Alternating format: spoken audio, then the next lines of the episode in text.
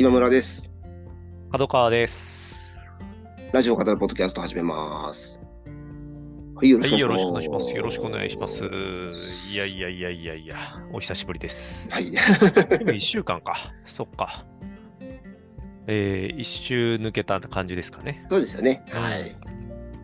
そっか。で、その前の週が僕はあの石垣から収録、石垣島からのそう収録ですね。だった感じでしたかねう。ん。ちょっとね、あの今週はカズさんお休みで、うん。ね、なかなかちょっと3人揃えなくてあれなんでですけど、ね。まあうんうんうんちょっと年内中ぐらいにはね、あの、うんそうとお届けできればなと思いますけれども。そうですね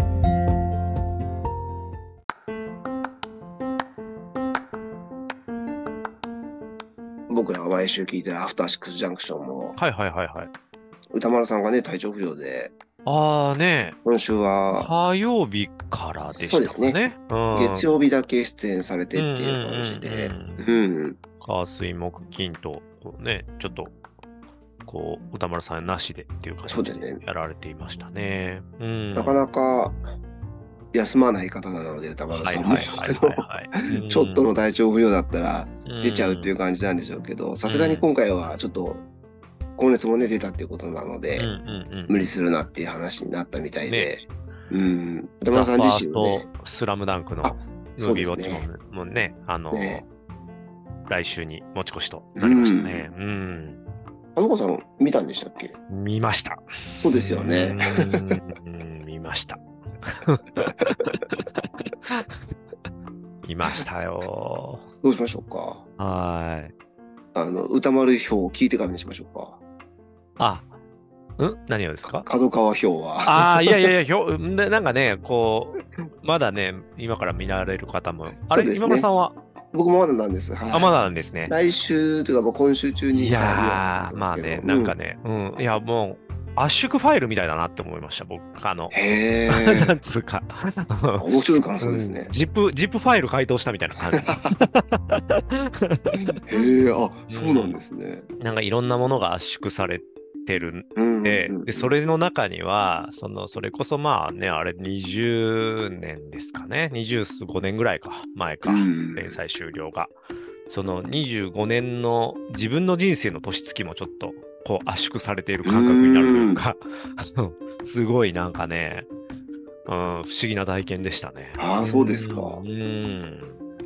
前回、カズさんとも話したんはですけど、いはいはい。お話しされてなんましたねか、。そうなんですよね。やっぱり、なんか、どうなんのかなっていうか、うんその、他の監督が作るんじゃなくて、作者がうん監督をして作るっていうことに、うんちょっと僕はなんか、心配というか、うん。えそれうまくいくんかなみたいな。気持ちの方が強かったので、あの、始まってからのうん。皆さんのこう大絶賛をいろんなところで見るにつけ、うん。あ、そうなのか、すごいのかっていう、ちょっと見に行かねばなっていう。ねうんなんか本当、そうですね。でも、井上さんがやらない限りできなかったろうなって思ういます。ーうんん そうこの、この感じね。これを、これを他の人はちょっと、や勇気持ってやれないよなって。思いましたね。うん。そうか。うん。楽しみだな。なんか、歌丸さんは全然ね、これまでスラムダンクをほとんどちゃん。と読んだことがなくて、うん。今回初めてね、漫画の方も全部ね読んだって今いうこ読んとでしたけど。でね、すごいこう、お便りの中でもね、そうそうそうそう。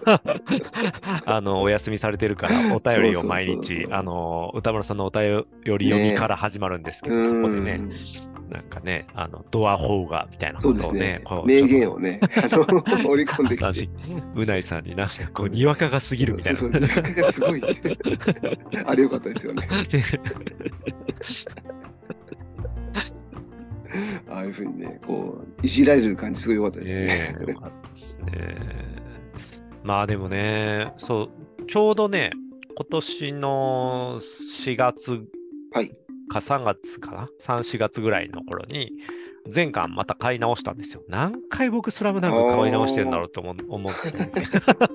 なんかね、散逸していった後に買い直すとか、なんかもういいかなと思って、うんうんこう、あの、引っ越しの時に処分してから買い直すとかやってるんですけど。今回は、そうそうそう、まああの、3、4月ぐらいに私、事務所借りてちょっとスペースもできたっていうことで、うんうんん前回、前巻数。あのね、ちょうどね、息子が小6、長男が小6ぐらいになってたん、なってるんで、こう、ちょうどいいかなと思ってうんうん買ったら、まあもう、せっせと読みまして、彼も。はい。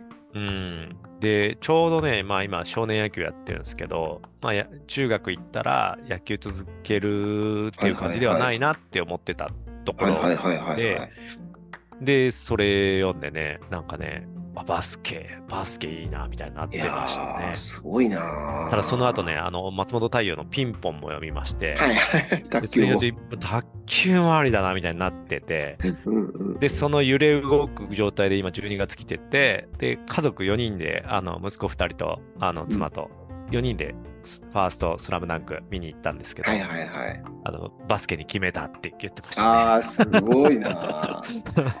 いやー、こう、いろんな人の人生変えてますよね。そうそうそうそうね。本当にうんね。すごいですよね。すごいですよね。なんか、うん必ずしもそういうエンタメ、うん。漫画もアニメも映画も小説とかも、うんそれを見てやりたいって思うかどうかって、はいはいいはい。やあったりなかったりするわけですけど、うんうんうんスラムダンクのあの、なんかこう、やりたくなっちゃう感って、なっちゃう感すすごいね。特別ですよね。そういうやすごいですよね。しかもなんか上手くなっ何なんだた。気がする。うまくやれる気がするというか、うんうんうんうん なんか読むだけでなんか上手くなった感じにそ。うですよね。ブルース・リーをね、見た後、うんちょっとね動きがこう、カンフーっぽくなるというかね、あのうんブルース・リーっぽくなるのとなんかちょっと近いというか、な近いっすなんで、ねおよそその、あの登場人物たちというのは、うん超人ばかり、ねですけどもえなぜその、こう、自分もね、そういうふうにうんなれるのではないかとこう錯覚してしまうのは、まあ、あの、すごいですよね。なんか身体性なんだろうなと思いますけどね、作品の持ってる。なんかね、ありますよね。そこのリアリティラインが絶妙なんでしょうね。あの、ね、さすがになんかこう、キャプテン翼やれないじゃないですか。はい、そうですね。はい。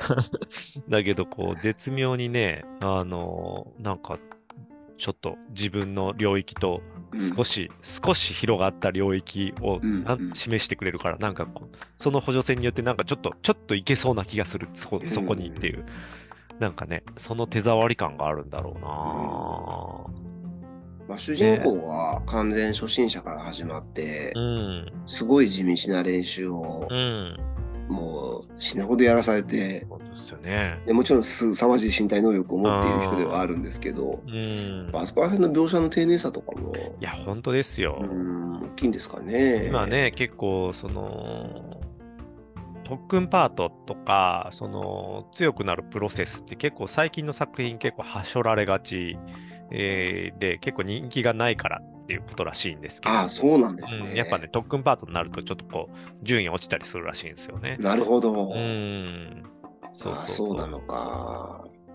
で、でもなんか、やっぱね、あのー三角締めさんとかも結構おっしゃってますけど、やっぱちゃちゃんと特訓というか、その強くなる、あのー説得力が。説得力というか、プロセスも含めてちゃんとうん。映画でもとかでとかでもですけど、描かれてるやつは、うん。まあ、いいよね、みたいな、やっぱこう、あ胸胸が熱くなりますよね。いや、本当そうですね。うん。まあ、あの、ロッキー的というかね。そうですよね。そうですねすごい、あ、でもそうなんですね。その、特訓パートで順位が落ちるっていうのは、うん。あのうん。僕はちょっと情報としてうん。あんまり知らなかったんですけど、うん。あの、僕は朝ドラが結構好きはいで見るんですけどう、ん。朝ドラでもそういうところをはしょる傾向が結構あって。ネット上だとそれが結構叩かれるんですよ。そこがないとうん。目でしょっていうような感じで、ただ、だ、そのもちろん、うん。なんていうか、作ってる側も、うん。朝ドラってすごい長いですし、うんドラマとしうて、んまあ、描こうと思えば全然描けるうんわけですけど、あえて多分はしょってる部分が。あるんだろうなって思いながら見てたんですけど、うん。そうするとそうか、そういう実際例えば視聴率とかも、ちょっと落ちる傾向にあったりするんですかね。なんかすごく、うん、多分その究極系がナロー系だと思うんですよね。いわゆる、あの、転生したら何々だみたいいはい。あれ系はもう初っ端からもうチート級に強いみたいうな。状態。うんうんうんあれがまあ究極系だと思うんですよね。はいあのもう最初からドーンみたいな。うん、感じだと思うんですけれども、なんかそういうどんどんこう、まあ、はしょっていく、うんうんカタルシスに至るまで我慢しきれなくなってきてるっていう流れはなんかある気はしますけどね。うん。そうすると、そのスラムダンクがう、ん。角川さんの息子さんが、うん。そのエンタメとしてはそういうものに慣れてる世代にもかかわらず、うん読んで、そういう部分も含めてものすごく楽しめるっていうのうは、ん。まあ、本当単純にエンタメとしてのものすごい、こう、あの普遍性というかね。ーそうですね。はい。うんやっぱりでも、うん、そうなんですよね。そういうものをねそうねうん。いや、なんか、本当そういうこととか含めて、なんか、うん、圧縮ファイルだなって思いました。あの、2時間弱かな？になんか、ギュンってこう、なんか、エキスが、本当詰まってるような。うーん、そうですよね。み、み、密教の宝具のような。適当言ってますけど。うん。密教のね、宝具にはそこになんか全部詰まってるんですよね。なんか宇宙、宇宙の断りが。はいはいはいはいはいそうそう。圧縮ファイルなんですけど、あれも。ああ、そうか。そう言われてみればそうですね。そうそうそう。うん。なるほどな。うん面白いですね。すごかったですよ。うん。ぜひぜひちょっとね、来週あたり歌村さんの表を聞いてからまた、もしかしたらね、話すかもしれないですけど。はいうんカズさんもね、やっぱりあのバスケ経験者として、ねえ、やっぱね、思い入れがねところですねうん、ありますよね。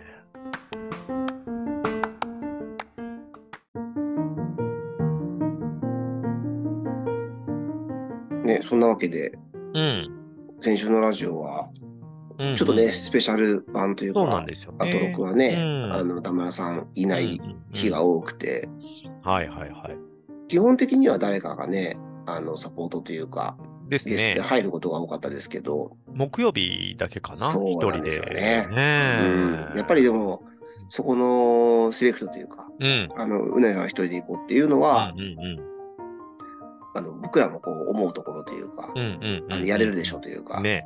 うんまあ、むしろもう一人の番組をぜひ持ってほしいなと、ねえあの、うなぎさんに関しては思いますし、すごいなーって感じでしたね。ね、オープニングトークも普通に、ねえ。普通にできてましたね。ねえ。肩肘張らずね。そうですね。うーん。あの、ルカはナルシズムがすごすぎるうん漫画のキャラとしてはいいけど、異性としてはちょっとみたいなね、話もしてましたけど。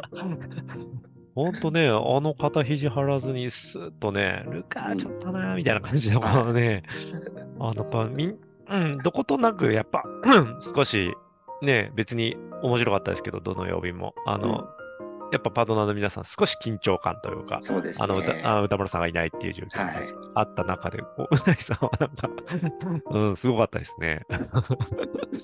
縦横無尽でしたね。はいうんなんか突然ね、サングラスかけ出して、うんうんうん。うなまるですって言い出して、そうそうそう。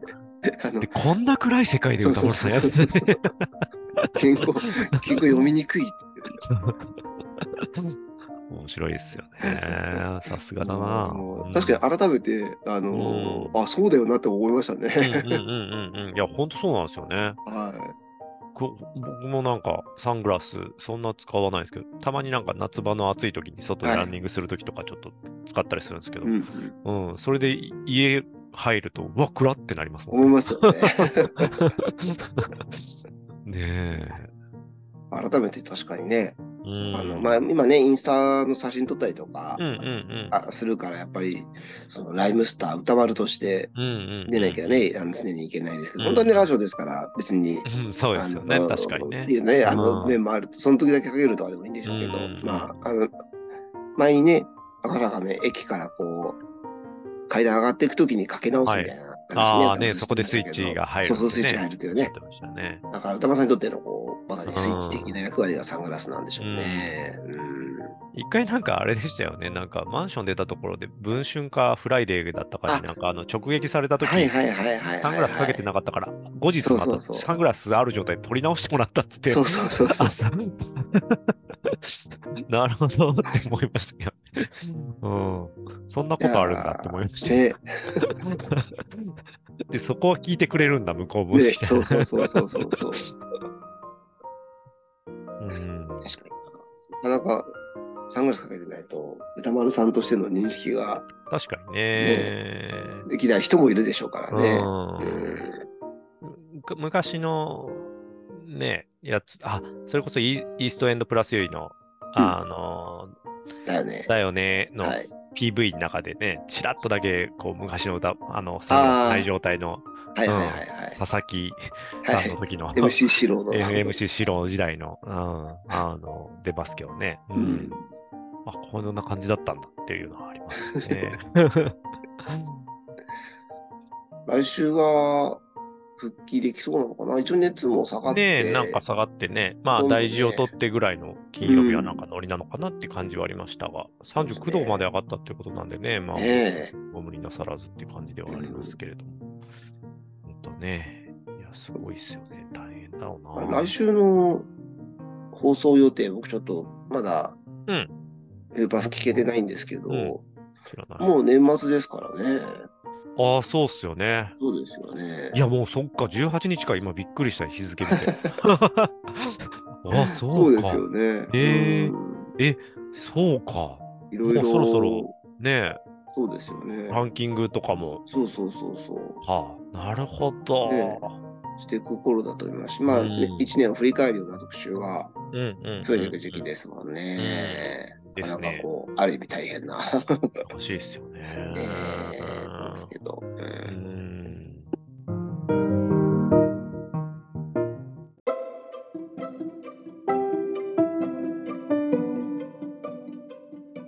あれですね。僕は、あの、まあ、月曜日、その、まだ歌丸さんがいらっしゃった時にね、あのやつ聞いてて、はい、なんか、まあ、面白かったんですけど、あの、春の話をされてて、はい、映画、あの、森田義満さんの春。うん。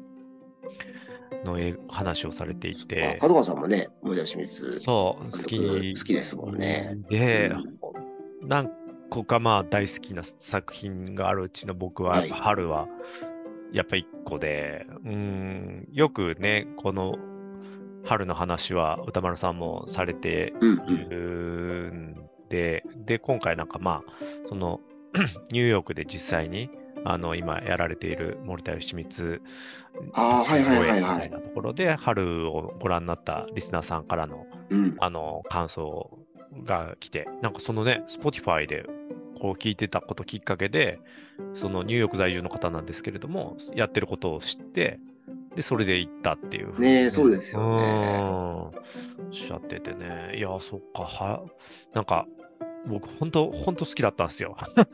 春。あ、そうなんですね。うん、なんかそう。で、でも、ちょっと変わった映画なんで、その、いわゆるまあパソコン通信とかの時代のね、その、はいはいはいはい。あの、まあメールのやり取りというか、で紡がれていく、あの、キャッチコピーがなんだかな、はじめましてで、はじめましてで、うん、はじめましてで終わるラブストーリーだったかな。なんだろう、なんか、うん、そうそうそう。な、みたいな、確かキャッチコピーだった気がするんですけど、えー、そうだ出会ってないけど、その文面だけでこうやり取りしていくやつで、なんか、ちょっと変わった映画なんだけど、すごいなんか見たときに、めっちゃいいな、これってなって、でもなんかその感じが、うーん、ああいうものがメールとかが出始めた頃だから、はいはいはいはい。よかったのかなとか、なんかこう、時間が経つとちょっと、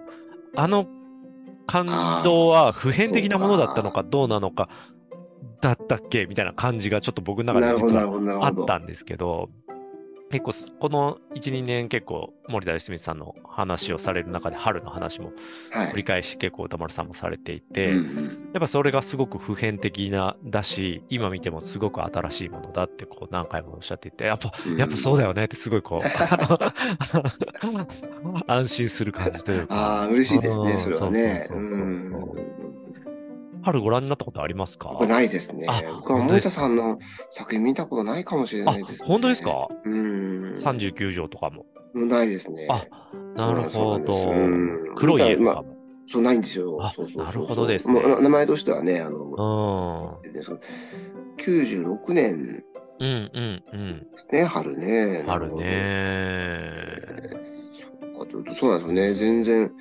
で、あの、家族ゲームとかもね。うん、あ、でも、深津絵里さん好きですよね。そうなんですよね。あの、私、はい。野村さんね。だったらもう絶対いいですよ。あの、ちょっと見たいと思います。めっちゃいいですよ、春、本当に。そうなんですね。うん。なんか今、ちょっとあの、映画サイトで、あの、情報をなんですけど、パソコン通信によって見知らぬ男女が出会い、声が生まれるまで描いたラブストーリーと。映したスクリーンに映されたメール文字だけでなく、二人の距離感をみずみずしく描いた漏れた演出が際立つと書かれてますけど。ね、なるほどね。96年、そうですよね。だから、モンド Windows 95出た翌年の、これ3月だから、年度としては、本当に95年度ってそうですよ。めちゃめちゃ早かったんですね。ねそうですよね。そう、僕はそこから、なんか2年ぐらい経ってから見たのかな、はい、97、8年ぐらいに、うん、ね、中学生だったとは思うんですけど、うん、すごいあのその何年か、その2、3年後とかに、はい、あのメグライアンとトム・ハンクスのあの、夕方メール。夕方メールが、はいはい、があるんですけど、もうそれよりもずっと早くって感じですね。そうですね。夕方メールも映画館行きましたね。春の方がいいなって思いましたけど。いや、まあ、夕方メールも好きですけどね。うん大好きな作品なんで。ええー、あ、ちょっと。今の、今もう一回ね、なんか結構、み、なんか、結構、なんていうんですかね。まあ、それこそか、チャットとかで結構、こう、文章ツールというか、文字コミュニケーションがすごくこう、盛んになった時代で、結構それが雑に扱われたりとかする時代だからこそ、うん、うん、言葉っていうか、文字にして誰かに送るっていうことには、これだけの力があるっていうのを、なんかまあ、ある種再認識するっていう意味でも、見直されるべき作品な気がしますね。えー、あちょっと、すごく興味湧きましたね。うん。まあ、もちろんその、森田さんの話をね、歌丸さんがあれだけたくさんしてるから、全然見てないから、ちょっと見たいな、みたいな気持ちはもちろんあったんですけど、うん。春はそうですね、おすすめですね。39条も好きですけど、ちょっと重いから、重いからな。なるほど、なるほど。すごいあの、ときめきにシスの話をね、はいはいはいはいはい。されてて、あの、ここの時にも確か話出てきたと思うんですけど、あの、あれ、ニューヨークでご覧になったっていうやつだけ、ときめきにシスを見たみたいな話も出てたんですけどね、だからときめきにシスもすごい面白そうだなと思って。そうですね。うん。面白いですね。家族ゲームもね、そうですよね。変わった映画ですけどね。うん。あ、そうか、伊丹十三、そうだな。うん。そうそう、ほんと、いいよなって思って、なんか、嬉しくなりました。うん。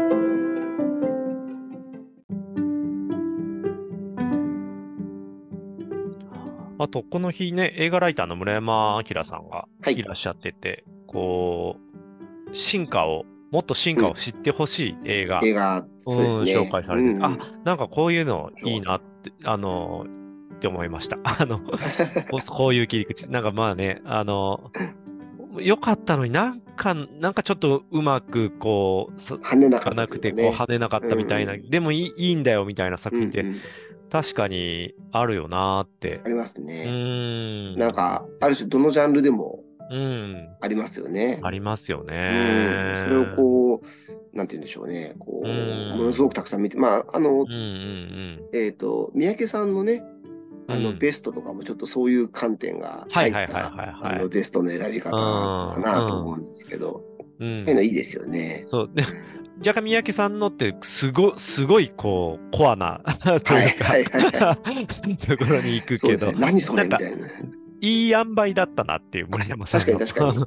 あの名前はそうそうそう名前は知っててやってたのもそうそうそうそう。ああなんかみたいな。そうそうそうそういい塩梅。そうですね。でも峠とかねあのー、あれ僕もそうそう見たかったんですよね。役所さんのねそういや、やってたやってたって思って。そうそうそうそう。うん。うんうんうん。ね僕原作はね、読んでる。あ、そうなんですね。さすがだな。あの、原作はね、いつ読んだ、うん、まあ、昔読んだんだけど、うん、結構すごい話。うんうん。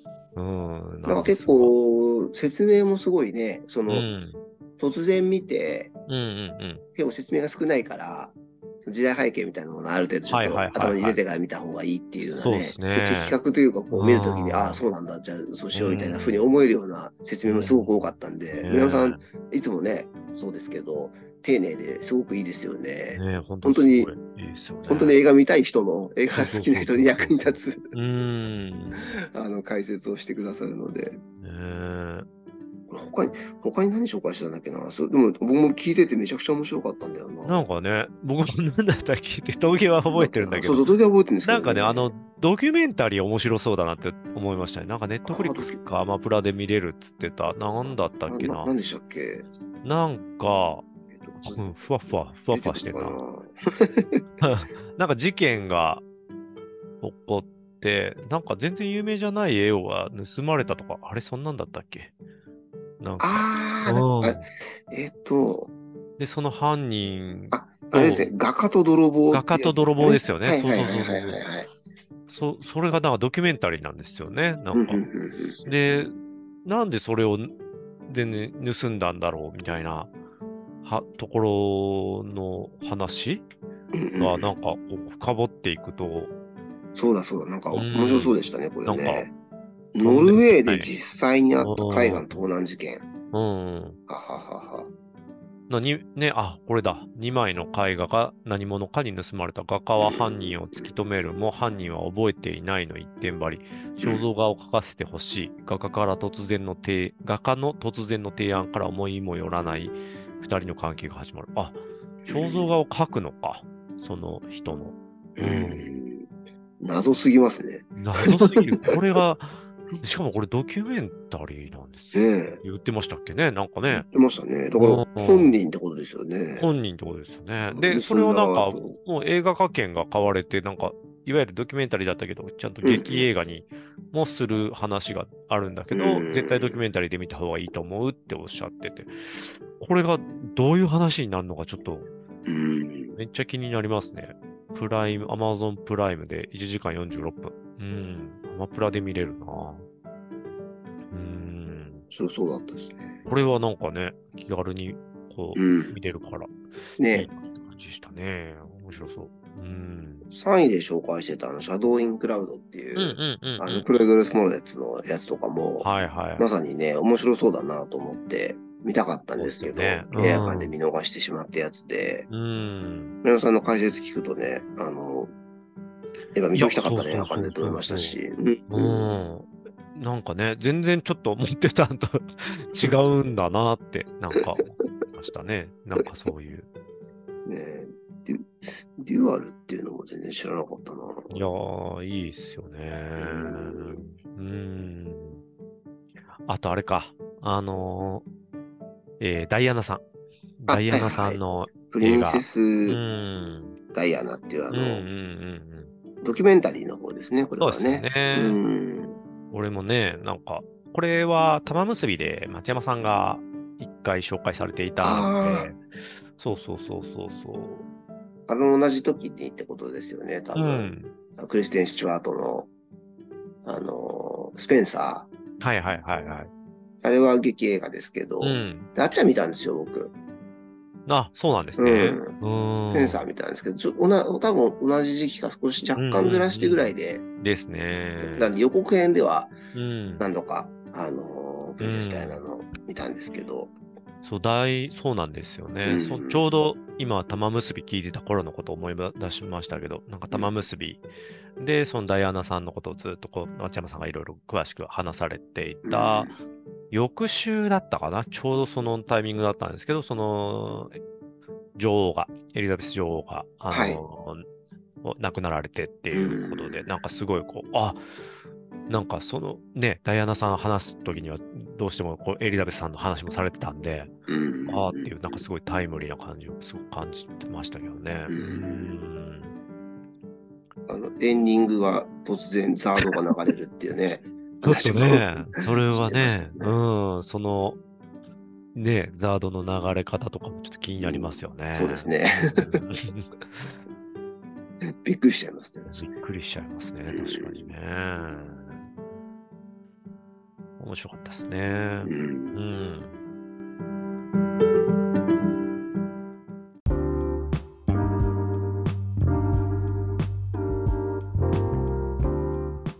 あとあの月曜の箱根駅伝特集も面白かったです、ね、はいはいはいはいはい。なんかね、箱根駅伝ね、僕はあんま全然、あ、そう、早稲田大好きそう人でしたね。そう。あのー、箱根駅伝というか、早稲田が好きなんじゃないかみたいな。そうそう、早稲田特集みたいなね、感じもちょっとあの、生島そう。ひろしさんね、弟さんの、うん、弟さんね、はい。結構 TBS ラジオね、よく出られる方ですけど、あの、アトロクには初登場で、田村さんもね、初めましてだったっていう感じでしたけど、いや、面白かったですね。あの、一応ね、ニューイヤーがあるんで、まあ、ニューイヤー駅伝をさらに楽しめるようにと。そうですよね。箱根出た人が、まあ、社会人になってニューイヤー出たりもするからっていうところのね、つながりもあってって話でしたけど、うんと、大学を、生島さんが早稲田大好きになって、瀬古さんきっかけで、箱根で早稲田を応援するようになって、もう、早稲田以外大学考えられないみたいな。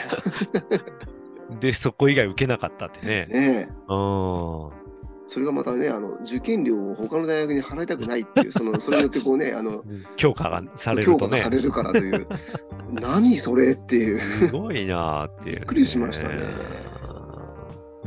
あんななんかこう、学校に対してああいう思いで、ねえ。なんか、野球とかサッカーのチームを応援する感覚で、あの自分の大学受験をそうですよね。驚きましたね。なんだっていうね。うんまあ、僕僕はそれこそその、あの、早稲田ですけど、はい、出身は,、そうですよね。うん、ん、そう、そう、ちょっと 逆に引くぐらいの。出身だからこそそうです、ね。そんなにってめっちゃ、ね、なる感じでしたね。うん。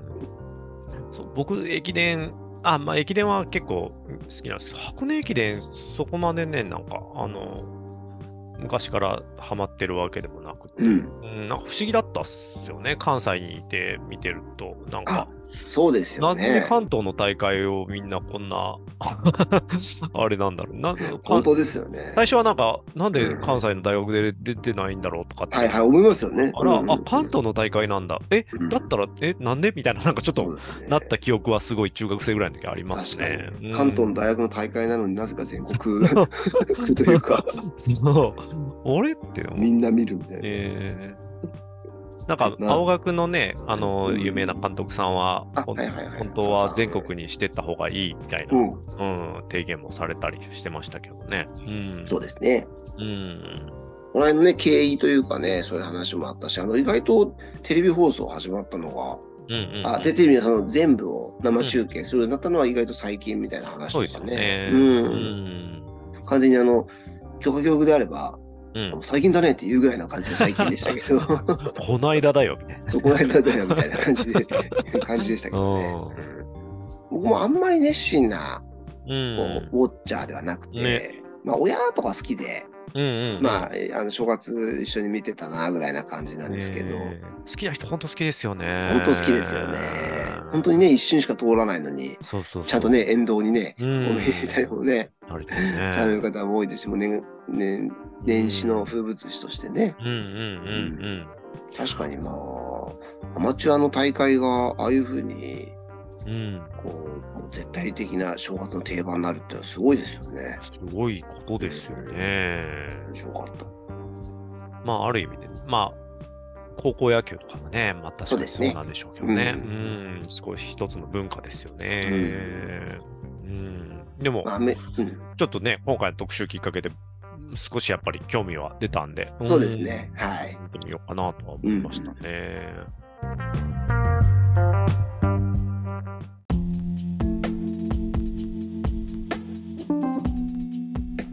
ああと、あれですね、あすみません。先週ね、あの、カズさんと、あの、今村さんでお話しされてた中で、こう、大倉さんの話。はい、あの、クロスポットという、うん、えっ、と、銀シャリの橋本さんと、チェルミコのまみこさんがやっている、ポッドキャストを紹介する番組に、ゲストで大倉さんがね、ゲストで大倉さんがいらっしゃってっていう。はい、で、大倉さん自身がやってらっしゃるポッドキャストの話とかもちらっとなんかされたとか、はい、すみません、私、クロスポットは聞けてないんです。が、うんうん、その、オーディブルで大倉さんがやられている、はい、その、質問のコメディっていう、はい、うん、あの、ポッドキャスト番組は、まあ、あの、聞いてまして、うん、すごく、ね、面白いです。うん。うん、本当ね、なんかね、結構、まあ、そういう癖というか、なんかすごいこう、はいはいはい、深く深くこう話を聞き込んでいく感じだし、うんうん、ご自身もすごく考えられてるんで、うん。最初の飯塚さんとかね、あの、東京ゼロさんの、はい、うんとか、あと、その、このネタのあり方みたいな話とかを結構される回とかも、うん、面白そうですね。うん、最新のね、ゲストはまだ今前編しか確か公開されてないですけど、うん、あの、R して。そうですね、クリピーナッツもね。うん、なんか、クロスポートの中でもね、おっしゃってました。あの、そうですね、次 R してですみたいな話をしてましたね。面白いですね。この面白そうですよね。うん、ゲストもね、絶妙になんかこう、いろんな振れ幅があって、うんうん、桃色、桃黒のね、玉井さんとか、うん、うん、ね、なんかこう、考えてる人を、あの、呼ばれてるなというか、その考え、うん、考えてるというか、まあ、みんな考えてるわけですけど、考えてることを説明できる人そうですね、言語化、言語化力というか、ある、まあ、R さんとかもね、典型的な、はい、もう解像度が高いですからね、本当に。うん。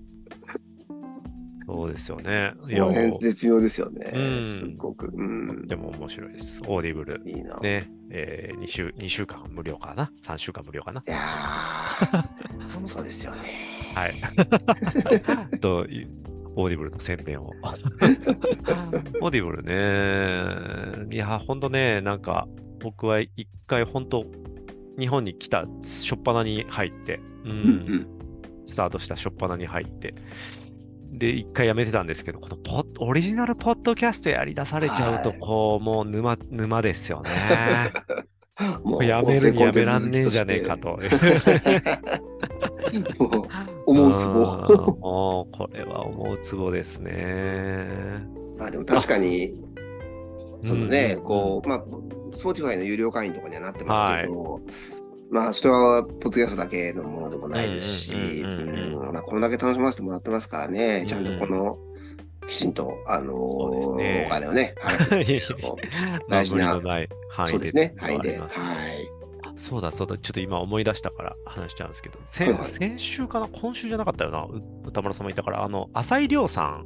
あいらっしゃったじゃないですか。はいはいはい。あのブックライフトークで。ブックライフトークで。で、朝井リョウさんが、あのもうオーディブルですごい、話、あの聞かれるっていうことで、はいはいはい、で、オーディブル向きの作品があると。思ってね。言ってましたね。うん、で、その中でこう、やっぱり一人称の作品っていうことをおっしゃってて、はい、あ確かになるほどなって思ってね。うん、僕もすごく、あの、うん、オーディブルでその本を読み聞かせを聞くっていうこと僕は、あのしたことがまだ全然ないんですけど、確かになとすごく思いました。そうなんですよね。あの群像劇を小説でやってるようなやつみたいな、パターンとかは、確かに難しいですよね。入ってこない。僕も結構聞くんですけど、なんか入ってくるやつ、入ってこないやつあるなとか思ってたら、うん、やっぱね、なんかそうですよね。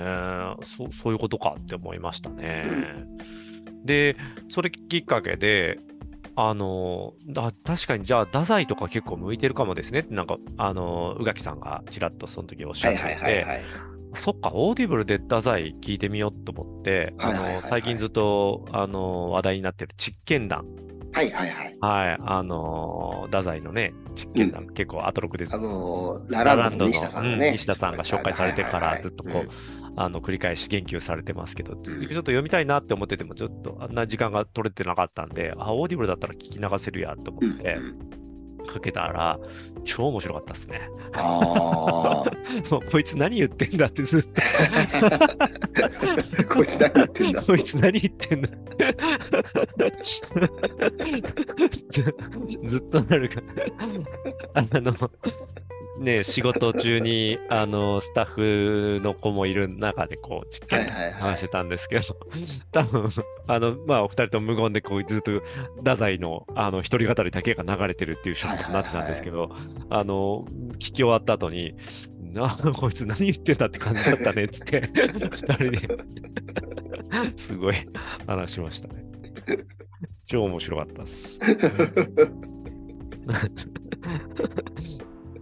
オーディブル、太宰向いてるっていうそうそうそう説がこう証,、証明された。面白いですよね、オーディブルね。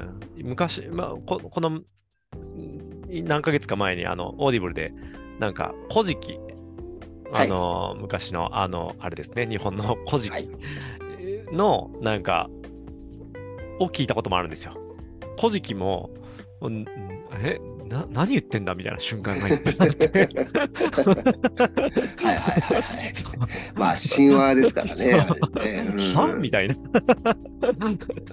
それも面白かったんですけど。確かにこう、うん、神話って何言ってんだみたいなの多いですもんね。なんかこう、神ってめっちゃ自分勝手だなみたいな。そうそう二度見じゃないけど二度聞きするみたいな、はい、え？みたいな。ごめん、聞き間違いかもしれないけど、もう一回そこからそうなるみたいな。そうそうそう。何してんのみたいな。どんな感情の？動きみたいな。うん、超面白いですね。あ、いいですね。うん。そうか。楽しいですよ、オーディブル生活。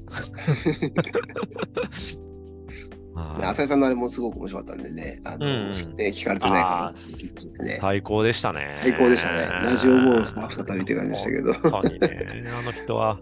ええー、だから宇垣さんとね、こう、なんていうか、相性というか、こう、コンビネーションがすごくね、合うんですよね、馬がね。あれもすごく良くて、火曜日にね、あの来てくれるといいなという。若干宇垣さんが押されるってぐらいの感じがやっぱね、なんかこう、ちょうどいいんですよね。面白いですよね。本当に面白いですね。うん。最高でした。うん。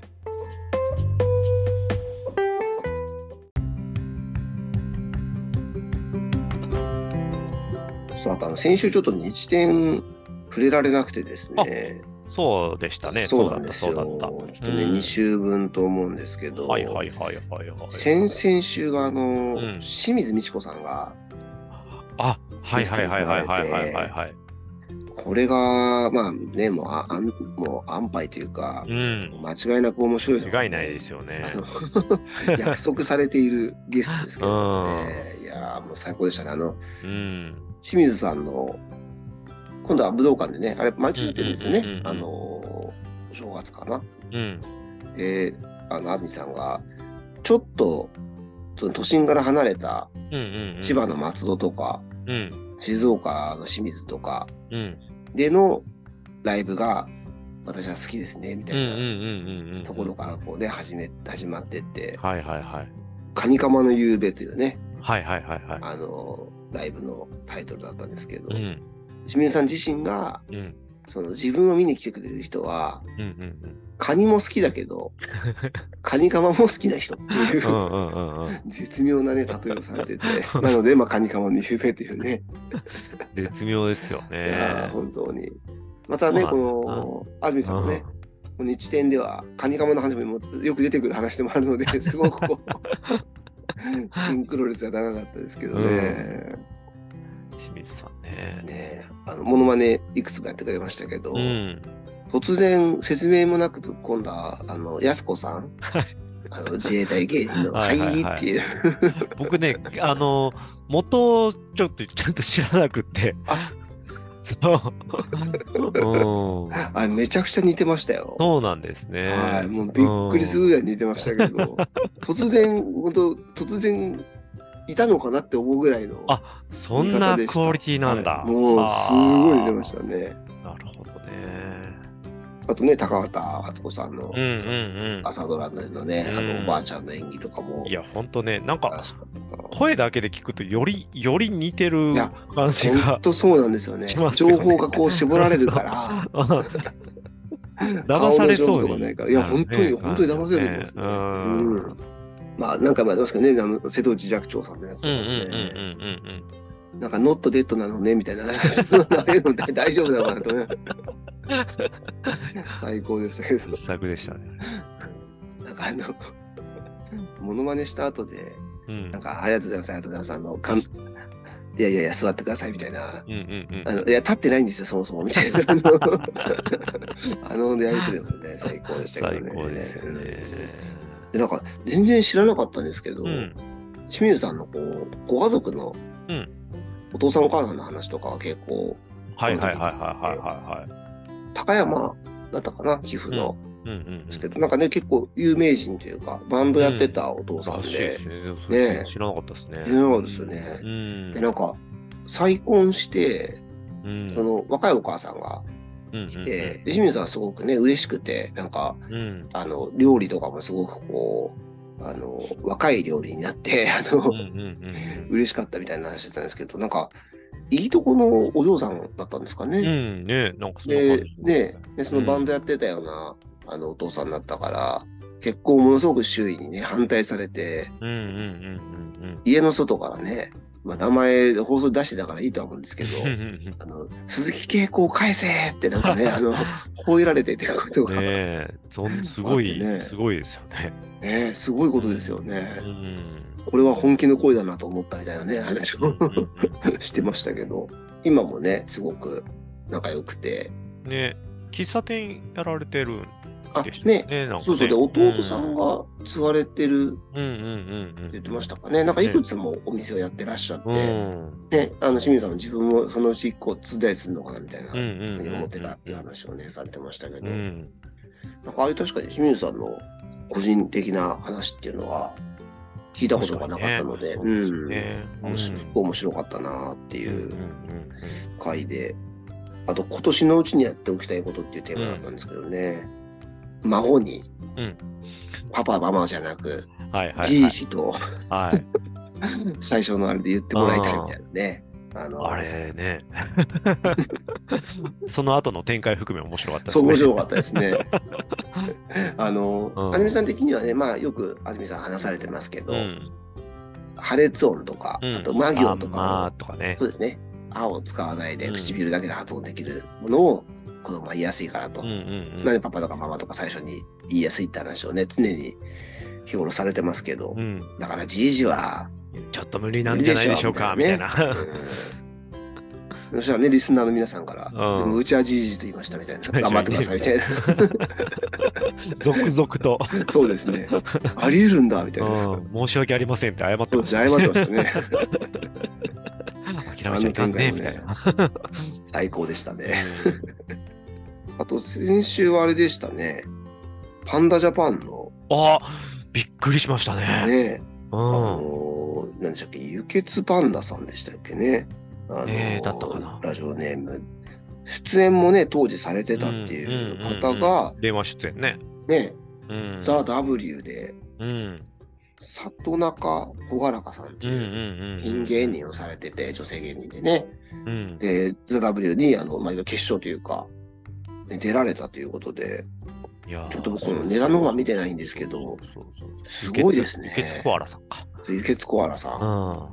うん、いやこんなことがあるんですね。ねえ。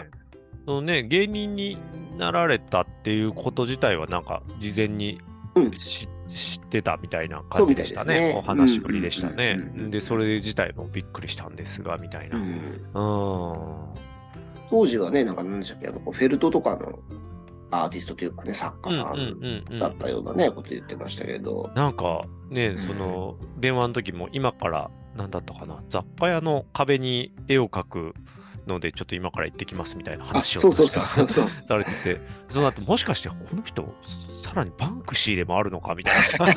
そうそうそう。そうそうそう。ケツコヤさんがバンクシーっていうことはない。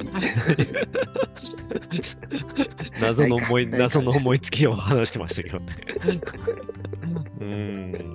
面白かったですね。うん、すごいですね。でも芸人さんね、あの人が、えー、空気階段のもぐらさんが、ね、あのー、そうですね、日天の。そうそう、面白いネタ書くためには日天を聞け、みたいなことを、おっしゃってたらしいですけれども、うん、やっぱね、芸人さんたちもよく聞いてんだなっていうね。うん、うんすごいですよね。いやー、面白かったですね。まあ、これでね、もう、日天リスナーはね、みんな、里中朗らかさんを応援したいという気持ちになってると思うんで。ピン芸人さんなんですよね。そうみたいですね。あの、ザ・ W は、この人以外はみんなコンビ。ねすごいですよ、ね。トリオか、だったら、なんか、あの、一組だけというか、うん、だったみたいで。R1 でもなくて。みたいな。ねねそうですよね。うん。貧血 YouTube でありそうですね。あの、里中朗らかさんの YouTube がありますね。あ、ああ、そうなんですね。うん。チャンネル登録者1050人ですね、今。登録者。あれ？うん。ちょっとあれですね。うん。ザ・ W 出て、はい。ガツン増えてるってわけでもまだないのかな。今、私が登録したの1051人になりました。1051 人目に。浅い企画うん。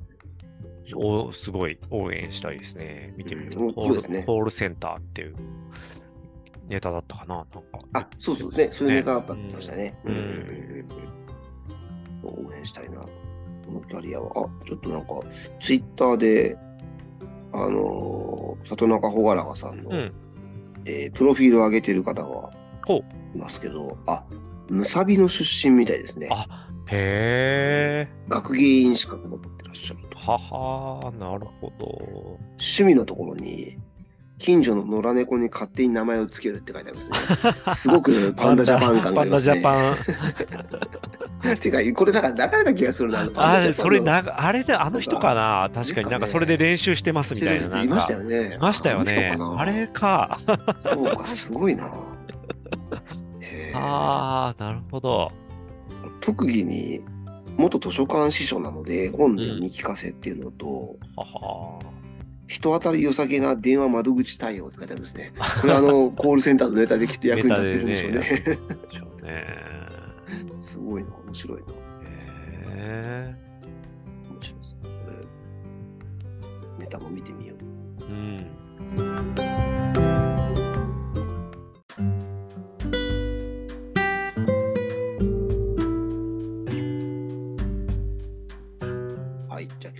ですかね。あの、はい、ちょっと一つお知らせと言いますか。はいはいはい。僕の大好きなバンドで、うん、ザ・パッツパッツというバンドがあるんですけれども、はい。で、そのボーカルのあきこさんっていう方が、あの、今日もいい夢見れたらいいねっていうポッドキャストをやってるんですけれども、今度バンドが、まあ、無期限活動休止になってしまうんですね。で、それに伴っての、まあ、活動10年ぐらいやってたんですけど、うんうんうん、その10年をこう振り返るみたいな特別編の、うん、その相手役というか、あの、うんまあ、インタビュアーということではないですけれども、聞き手というか、うん、を、あの、私、務めましてですね、えー、そうなんですよ。あの、昨日アップされていて、そうなんですね。そうなんです、そうなんです。え、それはどういう、どういったご縁で？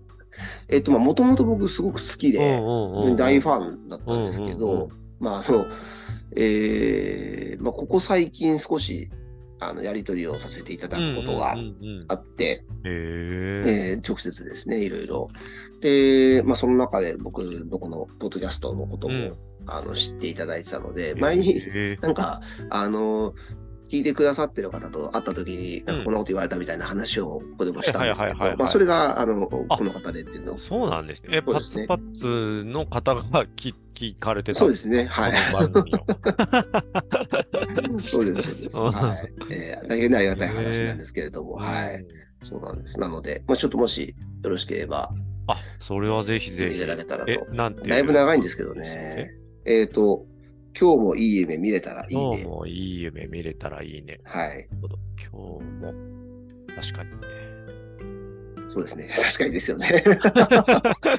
今日もいい夢見れたらいい。はい、いいですね。ねいい夢見たり最高ですよね。うん。あ、これだ。はいはいはいはい。